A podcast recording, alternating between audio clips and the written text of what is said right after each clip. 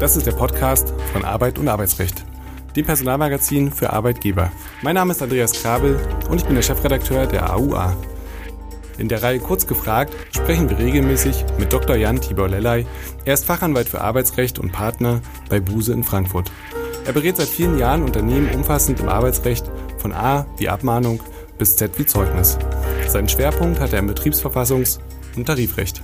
Herzlich willkommen, lieber Herr Dr. Lelay. Heute wollen wir uns beschäftigen mit dem Thema Arbeiten in der Matrix-Organisation. Zunehmend kommen in unserer Arbeitswelt Matrix-Strukturen zum Einsatz.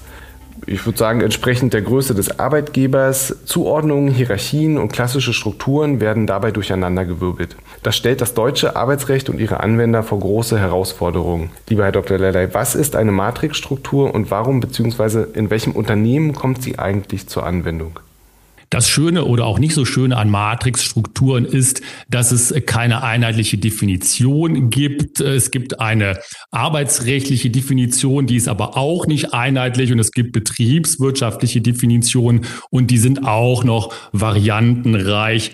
Ich glaube, für uns hier ist es aber ähm, okay, einfach mal zu sagen, dass die Matrixstruktur eben eine Führungs- ähm, oder Berichtsstruktur ist, wo die ähm, Rechtsformen, also typischerweise Gesellschaften mit beschränkter Haftung oder Aktiengesellschaften oder sonstige Legal Entities, wie man das ja manchmal jetzt auch modern sagt, eben nicht mehr mit der Organisationsform unbedingt übereinstimmen.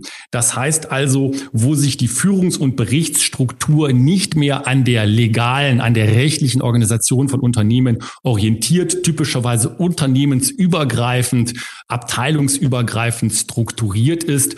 Und das ist auch gleichzeitig die Herausforderung der Matrix, denn viele unserer altbekannten arbeitsrechtlichen Formen und Formulare, hätte ich jetzt äh, gesagt, sind ja auf diese Art der Struktur nicht zugeschnitten. Aber wie Sie richtig sagen, Herr Krabbel, das Ganze wird immer beliebter und zwar nicht nur in internationalen Konzernen, auch kirchliche Organisationen, wie ich vor gar nicht langer Zeit lernen durfte, greifen zunehmend auf die Matrix zurück. Und immerhin sind ja die Kirchen, ähm, wenn ich das richtig weiß, zumindest sagt es ja Verdi so, nach dem öffentlichen Dienst äh, der größte Arbeitgeber in Deutschland. Vielleicht stellen wir noch mal ganz kurz die Vorteile der Matrix ähm, heraus und vielleicht können Sie dann auch sagen, ob es möglicherweise Alternativen zu diesem Modell gibt. Die Vorteile der Matrix sind ganz klar aus der betriebswirtschaftlichen, aus der Managementperspektive zu sehen. Ich bin mal ketzerisch äh, und sage, aus ähm, arbeitsrechtlicher Sicht hat die Matrix gar nicht so viele Vorteile. Ja? Ähm, aber aus betriebswirtschaftlicher Sicht, aus Managementsicht eben schon, da man nämlich äh, die äh, Struktur von Unternehmen, also nicht mehr im rechtlichen Sinne oder auch von Konzernen, nach ganz bestimmten Managementprinzipien Prinzipien organisieren kann und eben da nicht mehr auf die Rechtsformen Rücksicht zu nehmen hat. Die Alternativen, die gibt es äh, und ich bin fest davon überzeugt, dass die auch nach wie vor ihre Vorteile haben.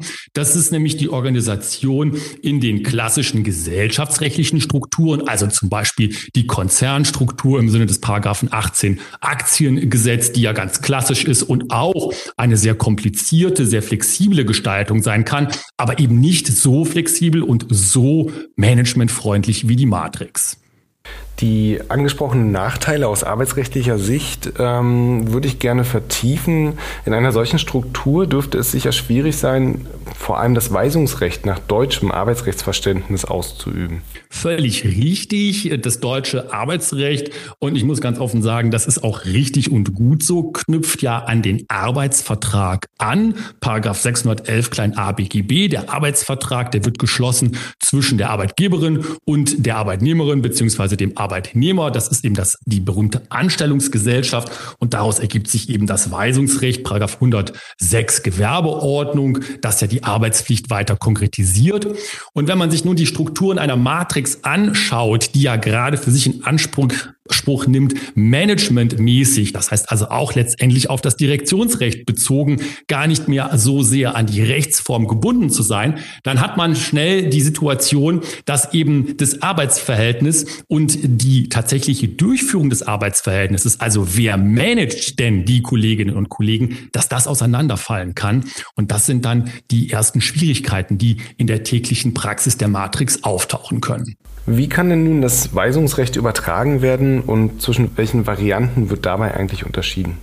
Das ist halt schon die erste äh, Hilfskrücke, äh, wenn ich das so sagen darf, äh, die äh, angewandt wird, nämlich die Unterscheidung oder das fast schon Aufsplitten des äh, Weisungsrechts in disziplinarisch und fachlich. Das kennt man zwar auch schon aus anderen Zusammenhängen, ähm, aber in der Matrix wird das Ganze dann gelebt und fast schon zum Inbegriff äh, der täglichen Arbeit. Das heißt also, die fachlichen Weisungen, die werden erteilt, möglicherweise von einem sogenannten Matrix Manager oder einer Matrix Manager Managerin. Äh, das ist also das tägliche Doing und das Disziplinarische, also alles das, was die ähm, etwas unangenehmere Seite des Arbeitsverhältnisses darstellen kann, das verbleibt möglicherweise in der alten Struktur, also so etwas wie äh, Urlaubsgewährung oder das Ablehnen von Urlaubsanträgen, aber auch solche Dinge wie äh, zum Beispiel Ausspruch von Abmahnungen oder Kündigungen.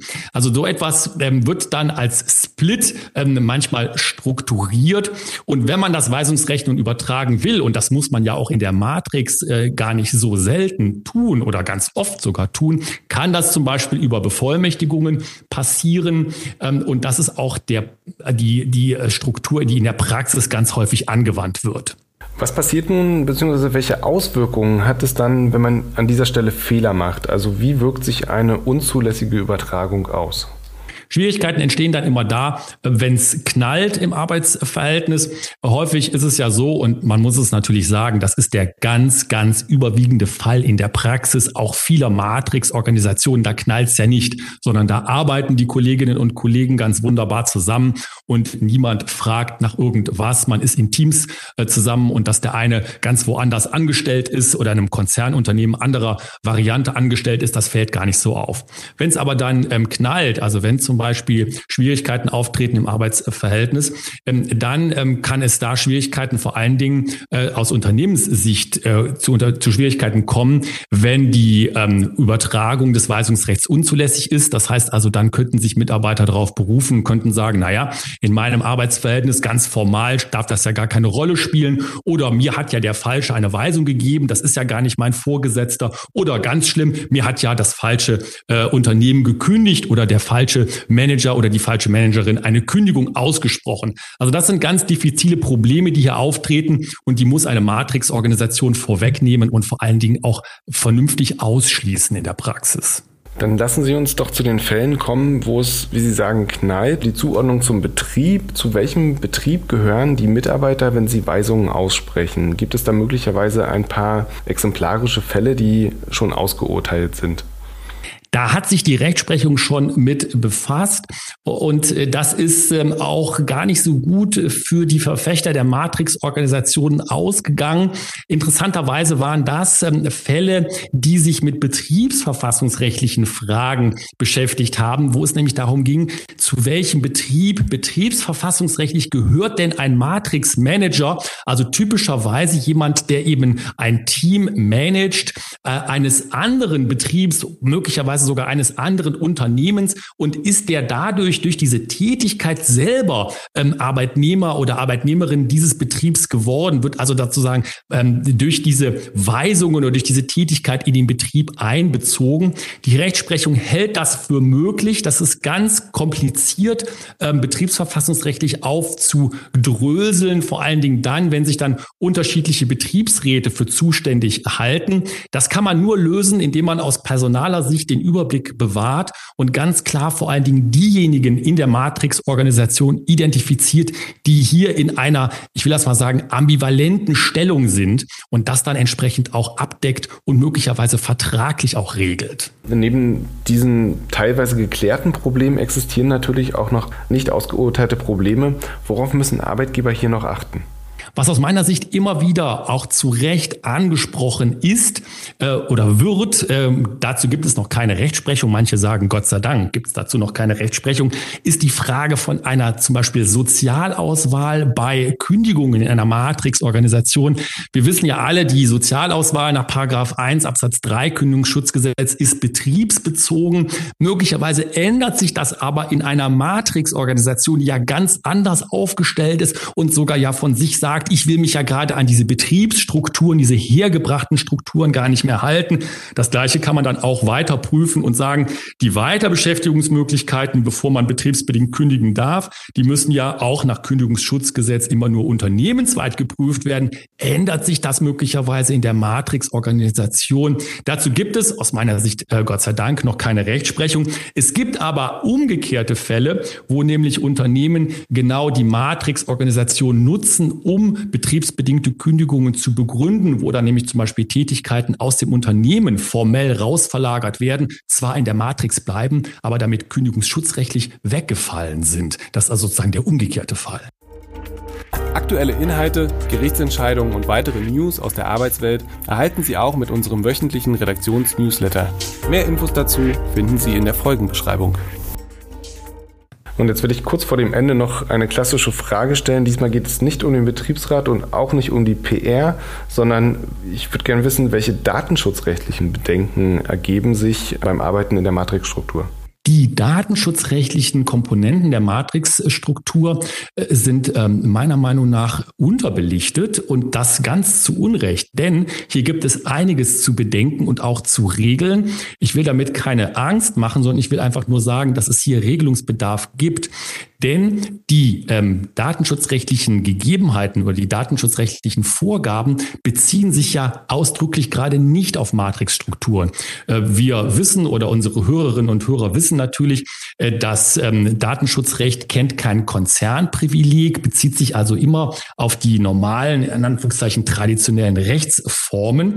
Und da muss man, wenn man Matrix-Organisationen sich anschaut, einfach damit klarkommen, dass die Matrix davon lebt, Daten auch unternehmensübergreifend, betriebs- und unternehmensübergreifend auch international zu verarbeiten. Sonst macht die Matrix nämlich gar keinen Sinn, auch managementmäßig. Und da muss man eben entweder mit Einwilligungen arbeiten, Artikel 6 äh, Absatz 1 DSGVO, oder ähm, mit der Generalklausel im ähm, BDSG, Paragraph 26 Absatz 1, oder, und das ist aus meiner Sicht äh, am besten, mit entsprechenden Kollektivvereinbarungen, Stichwort also Betriebsvereinbarungen, Betriebsvereinbarungen, die so etwas auch auf Konzernebene dann erlauben. Also die Matrix braucht ein besonderes Regime des beschäftigten Datenschutzes, sonst funktioniert sie nicht. Wir hatten es vorhin schon kurz angesprochen, dass es äh, enorm wichtig ist zu schauen, beispielsweise beim Ausspruch einer Kündigung, wer die Kündigung ausstellt, wer ist der Absender. Ähm, welche Besonderheiten gibt es noch beim Kündigungsrecht innerhalb der Matrix-Organisation?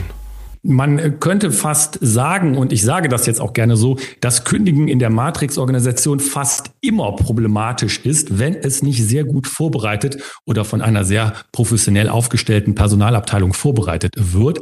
Denn die Matrix-Organisation ist ja, ich hatte es äh, kurz erwähnt, gerade angetreten, um sich aus den hergebrachten Formen zu lösen. Und das Arbeitsrecht denkt aber nach wie vor in den hergebrachten Formen. Das heißt also Kündigungsausspruch wer hat die Kündigungsberechtigung?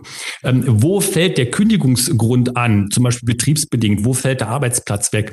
Bis hin zu sowas wie Sozialauswahl und Anhörung des Betriebsrates. Also welcher Betriebsrat ist anzuhören? Alles Probleme, die kündigungsschutzrechtlich auftreten in der Matrix-Organisation. Das heißt, wenn ich gerade gesagt habe, die Matrix-Organisation braucht ein eigenes Datenschutzregime, könnte ich fast sagen, sie braucht auch ein eigenes kündigungsschutzrechtliches Regime. Das muss man planen aus Sicht der Matrix-Management-Organisation und darf hier nicht mit den althergebrachten Dingen arbeiten. Das wird nicht klappen. Und zum Abschluss würde ich gerne noch eine Frage stellen. Jetzt bin ich auch gespannt auf die Antwort, denn die ganzen Probleme, die Sie jetzt aufgeworfen haben, könnten ja dazu führen, dass man denkt, naja, die Matrix-Struktur ist jetzt vielleicht nicht das Beste, was man nutzen kann. Möglicherweise wird es einem betriebswirtschaftlich aber doch äh, aufgedrückt. Würden Sie eine klare Empfehlung aussprechen zum Arbeiten in Matrix-Strukturen? Ich würde diese Empfehlung dann aussprechen, wenn man sich wirklich über die Vorteile einer Matrix im Klaren ist. Man muss sich einfach überlegen, was bedeutet Matrix und vor allen Dingen, welche Vorteile betriebswirtschaftlicher Art und auch von der Managementperspektive bietet sie. Dann, und so handhaben das ja auch viele Unternehmen, werden die arbeitsrechtlichen Probleme gelöst. Die kann man lösen. Das hat allerdings seinen Preis. Das ist auch ein Aufwand, der da entsteht. Und dieser Aufwand, der darf natürlich nicht übersteigen, was man an Vorteilen durch die Matrix gewinnt. Aber ganz zu Anfang hatte ich ja gesagt, auch zum Beispiel im kirchlichen Bereich setzt sich die Matrix durch. Das ist für mich ein Zeichen, dass die Organisationsform Matrix Zukunft hat und sich auch noch weiter verbreiten wird. Vielen Dank, lieber Herr Dr. Lellay. Das Thema darf also nicht unterschätzt werden und wie so oft bei allen anderen Dingen auch ist eine gute Vorbereitung notwendig. Herzlichen Dank und wir hören uns beim nächsten Mal. Tschüss, bis dahin. Dankeschön, tschüss.